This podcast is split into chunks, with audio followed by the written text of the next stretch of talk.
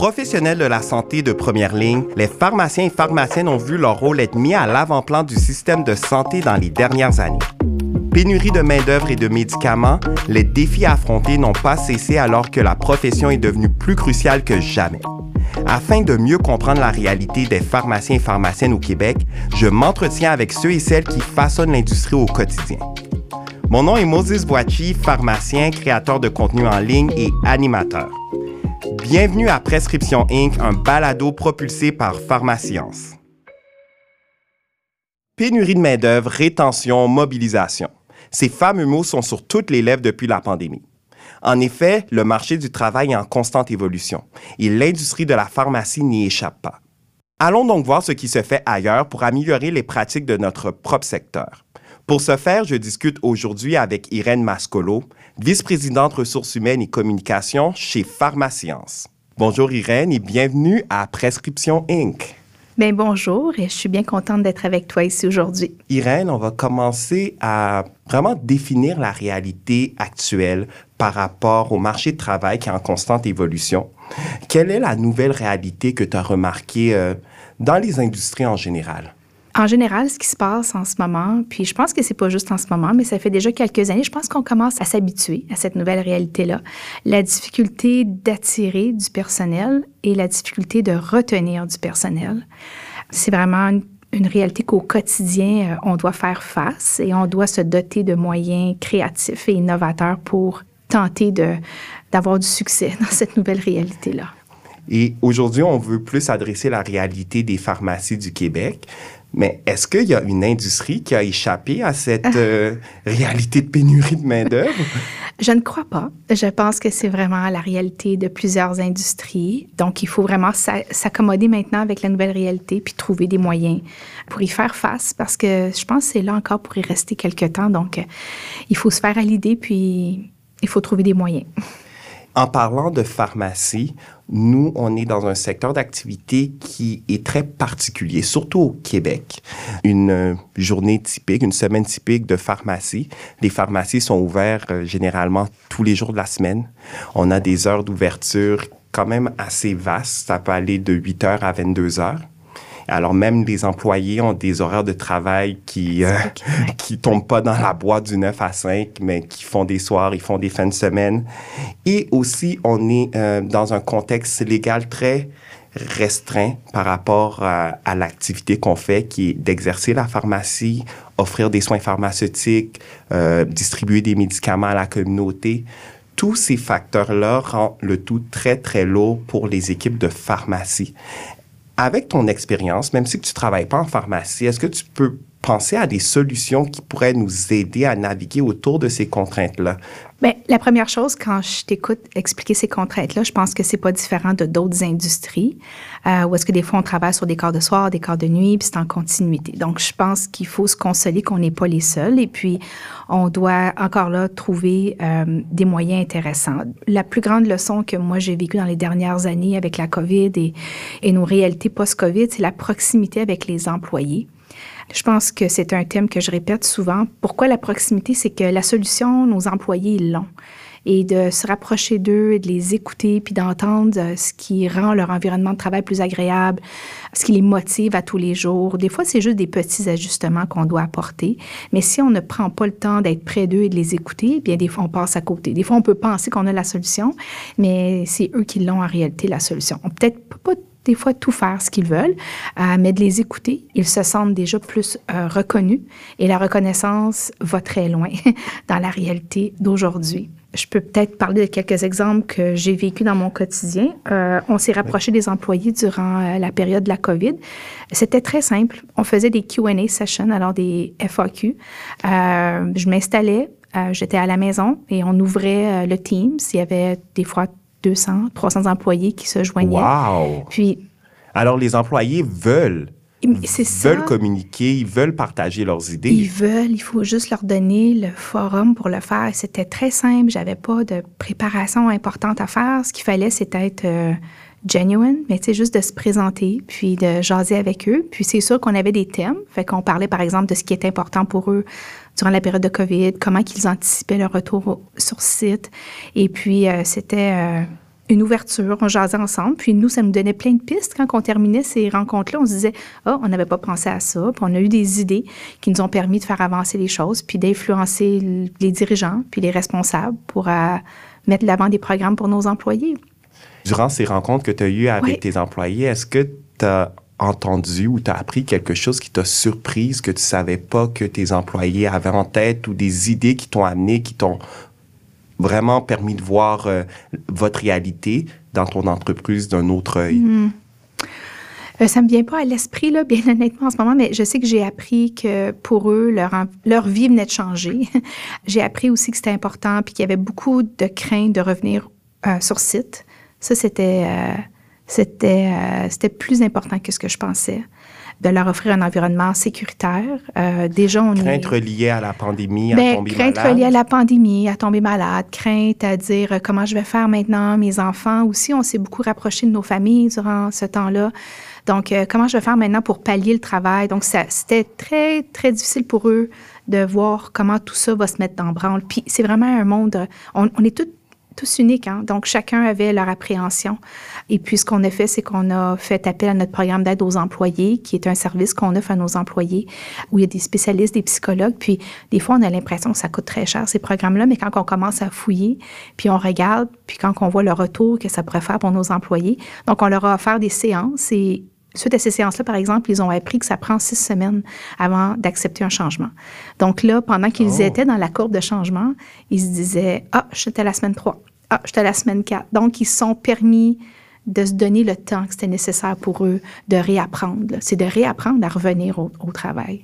Si je comprends bien, est-ce que tu serais prête à dire que une des solutions de la pénurie de main-d'œuvre, ce serait la rétention dans le sens s'assurer que les employés qui sont là chez nous déjà soient bien, qu'ils se sentent écoutés, qu'on prenne soin d'eux, qu'on leur offre euh, le support psychologique, le support en termes de ressources. Est-ce que tu serais prête à dire ça, que ça commence là? Bien, je pense que tu as absolument raison. Tu sais, je parlais tantôt de proximité, puis des fois, ça a l'air bien simple, là, mais il faut prendre le temps. il faut prendre le temps de s'asseoir avec eux, puis de leur poser la question comment ça va, qu'est-ce qui se passe dans ton quotidien? Pas un comment ça va pour comment ça va pour être poli. Là. Non, c'est pas un comment ça va pour être poli. Puis souvent, dans ma réalité, c'est que on, quand on rencontre nos employés, on leur parle beaucoup de oh, as-tu avancé sur ce projet-là? Comment ça avance? As-tu des embûches?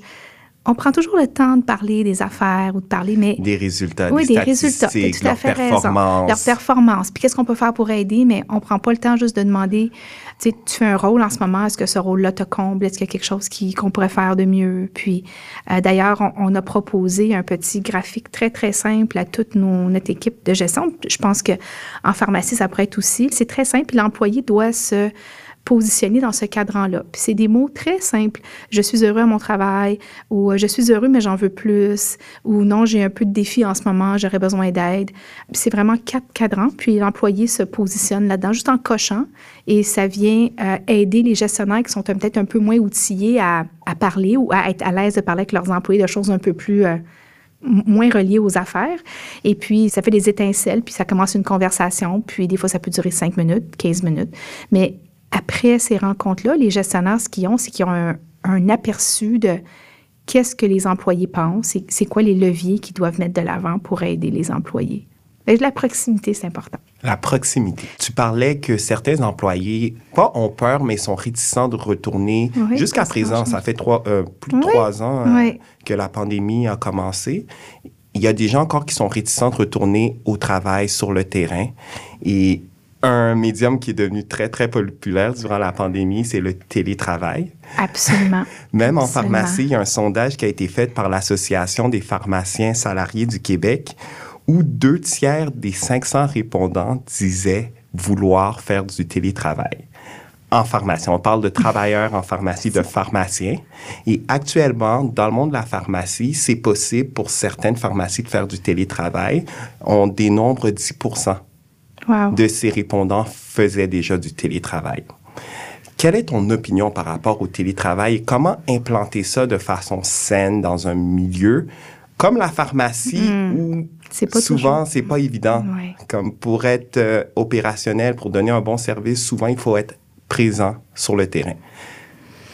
Bien, je pense que la première chose qu'on doit faire, c'est accepter que c'est pas tous les postes qui peuvent être en télétravail.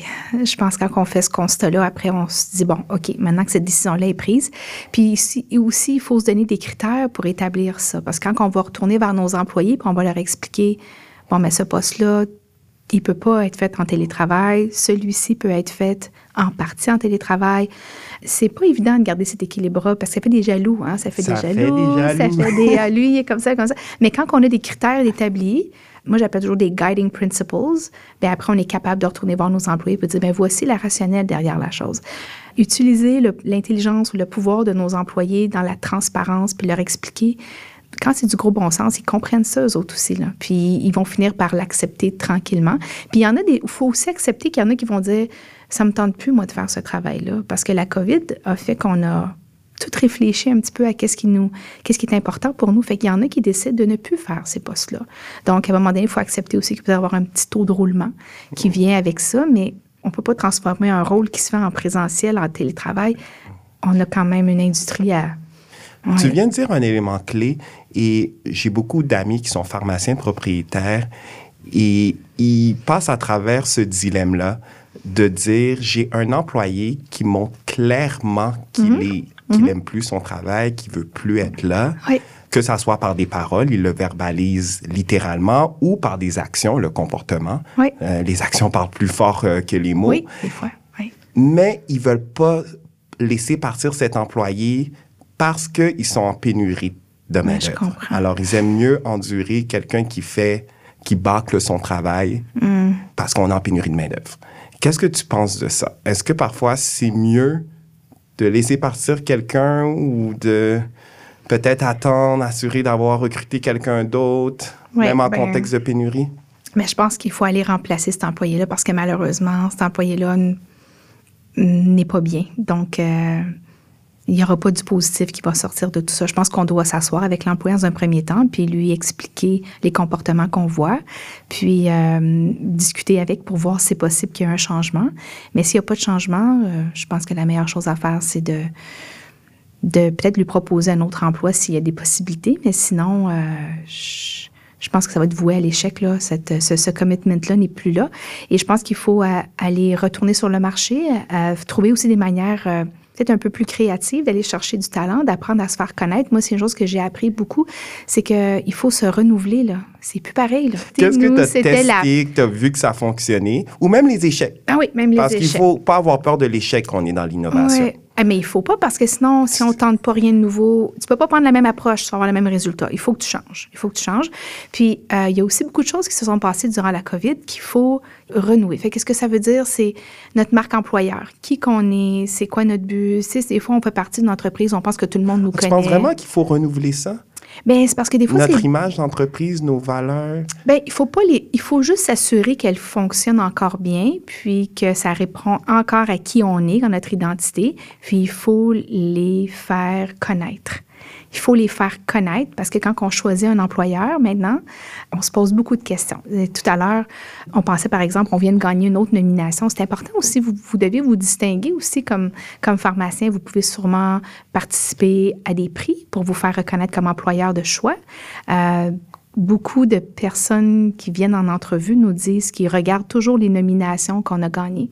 Euh, puis c'est important que ce soit des nominations diverses. Je m'explique. Il y a des nominations pour, euh, pour l'investissement dans la diversité culturelle.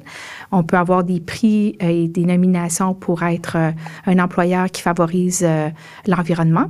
Et les, candidats regardent ça. Regardent ça et on le voit. Et on le voit même auprès des plus grandes compagnies au monde avoir une approche sociale, s'attaquer aussi à une cause sociale.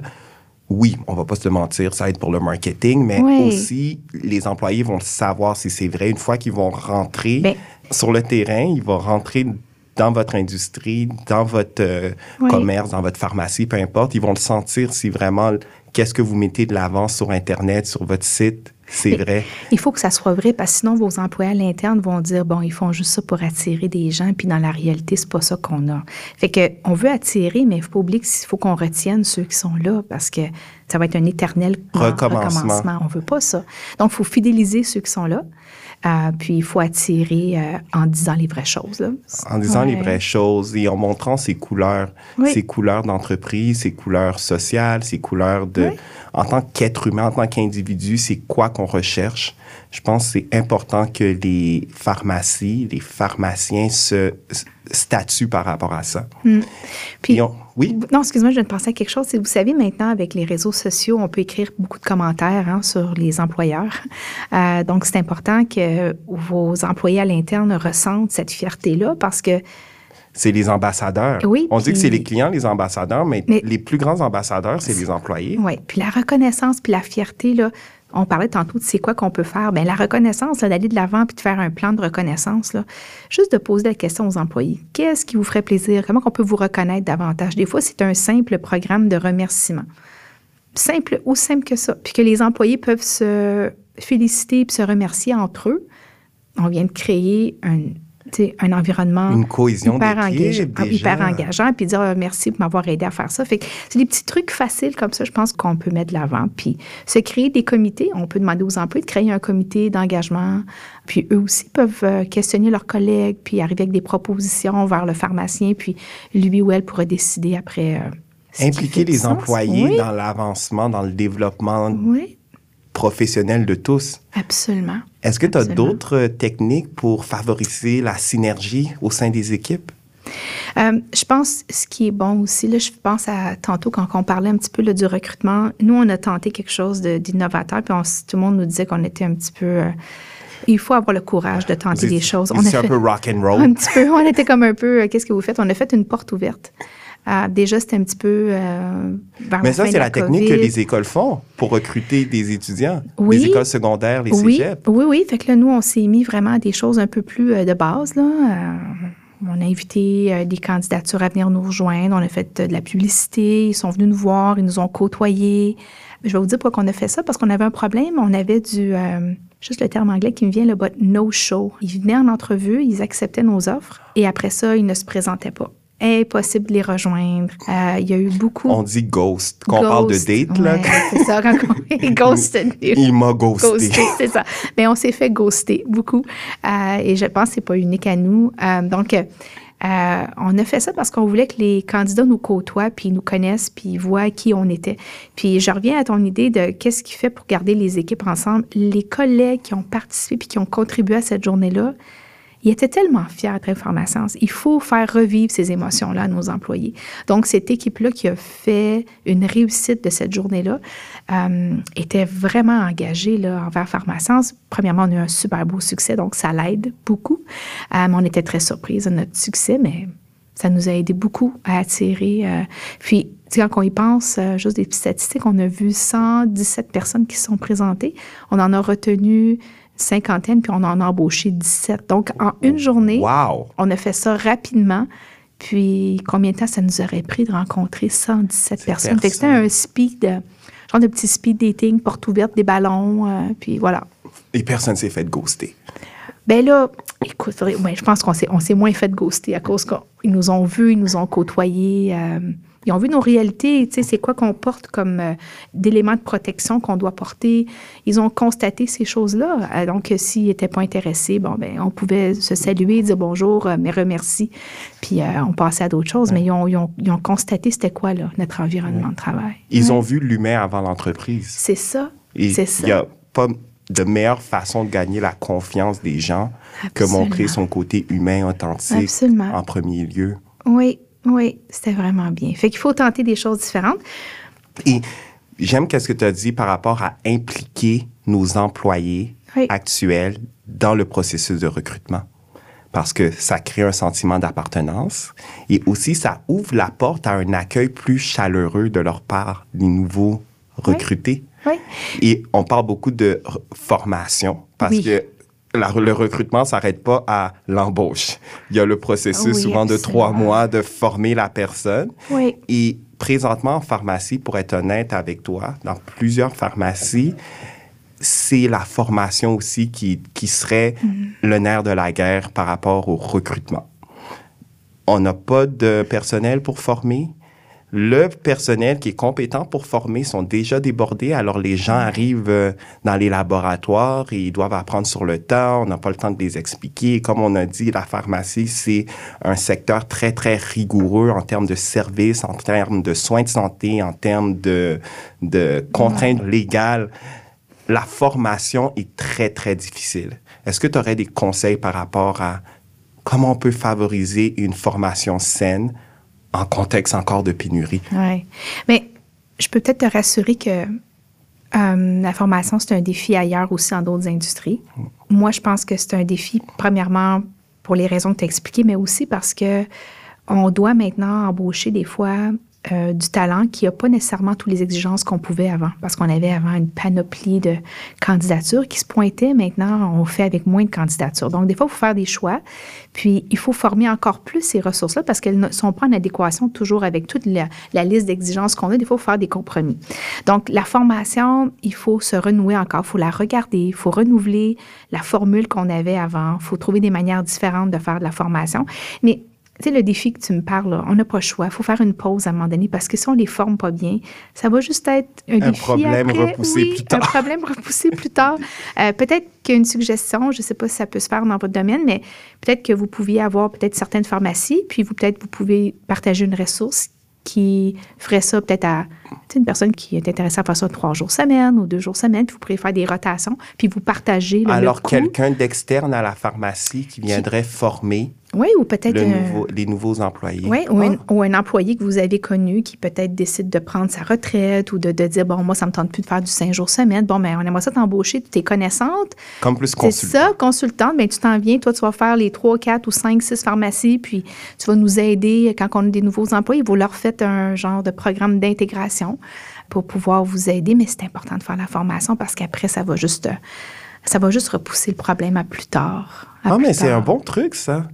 Ben, engager quelqu'un à l'externe. Et oui, c'est très possible. Maintenant que tu en parles, je pense que les pharmaciens et pharmaciennes qui nous écoutent vont apprécier euh, ça serait, ce, ce moyen-là. Peut-être une personne pour venir vous aider. Oui. oui. Et comme dernière question que j'aurais pour toi, oui. Euh, comment on pourrait faire pour se garder à jour par rapport aux meilleures pratiques euh, en termes de ressources humaines? Parce que, comme tu dis, il faut être constamment en mode innovation, créativité, ajustement. Euh, la conjoncture des choses change, nous chamboule, alors il faut se garder à jour. Quels sont tes, tes conseils par rapport à ça? Euh, ben, je pense qu'il euh, faut se créer un, un, réseau. Il faut nourrir ce réseau-là. Je pense aussi que dans ce réseau-là, il faut avoir de la compétition aussi qui est dans le réseau, de faire partie d'un comité. Puis si ça n'existe pas, ben créez-le.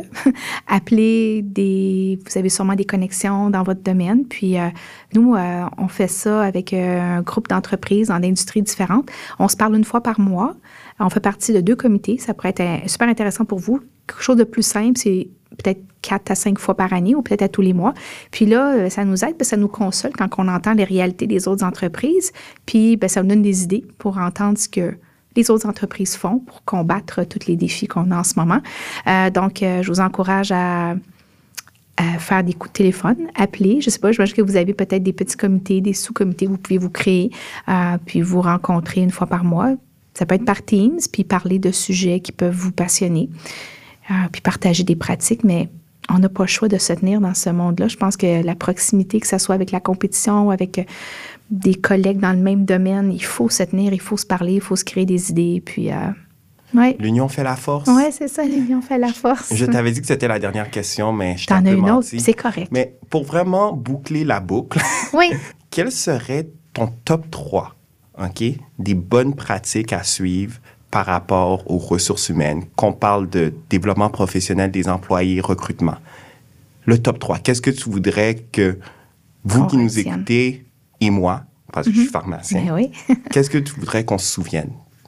Euh, je pense qu'il ne faut pas avoir peur d'oser de faire des choses différemment parce que les temps sont différents. Donc, ça ne veut pas dire qu'on faisait pas bien, mais Il faut rehausser ce qu'on fait en ce moment puis le faire différemment et de ne pas avoir peur de poser des questions aux employés, de les impliquer parce qu'ils ont la plupart du temps la solution. Puis vous allez être surpris de voir que des fois, c'est des petits ajustements qui vont faire la grande différence. Fait que ça, pour moi, c'est la proximité. Euh, deux, c'est la reconnaissance. Ça aussi, c'est quelque chose qui est très simple, euh, mais qui encore là fait toute la différence pour les employés. Okay, je ah pense ah oui, je confirme. Oui, c'est ça. C'est pas La reconnaissance, c'est très, très, très important. Oui. Puis, je pense que la dernière chose, c'est qu'on peut parler de toutes ces belles choses-là, mais si vous ne vous donnez pas le temps, si vous ne prenez pas le temps de le faire, là, ça fonctionnera pas. Donc, il faut arrêter, il faut se faire un plan et le suivre. Une fois que le plan est fait, puis on sait vers quoi qu'on s'en va, tout va bien aller. Parce qu'on va faire des actions concrètes, mais c'est de prendre le temps. On dirait que la business prend toujours mm, le dessus. C'est un défi, pas juste euh, en pharmacie, mais partout. Mais c'est du temps investi oui. Oui, le temps qu'on consacre pour nos ressources humaines, c'est du temps investi parce que ça va empêcher certains problèmes d'arriver dans le futur oui. qui, ça, va nous gruger du temps. Oui, parce que c'est comme une roue, hein. Puis à un moment donné, il faut faire une pause puis dire, bon, comment qu'on l'adresse pour essayer de minimiser les impacts. Puis ça va faire des, gains importants. Je, suis convaincue, convaincue. Merci, Reine. Merci beaucoup pour ah. tous ces beaux conseils et ces conseils innovants. Ah, merci ben, encore. Merci, ça me fait plaisir. Cet échange fascinant nous rappelle que c'est l'humain qui doit être au cœur des stratégies RH. Plus spécifiquement, on retient que les relations avec les employés doivent constamment être cultivées pour favoriser leur rétention. D'autre part, la force du réseau n'est pas à négliger pour rester à l'avant-garde des meilleures pratiques. Bien s'entourer est définitivement la clé pour se démarquer à une ère où les pratiques évoluent à la vitesse grand V.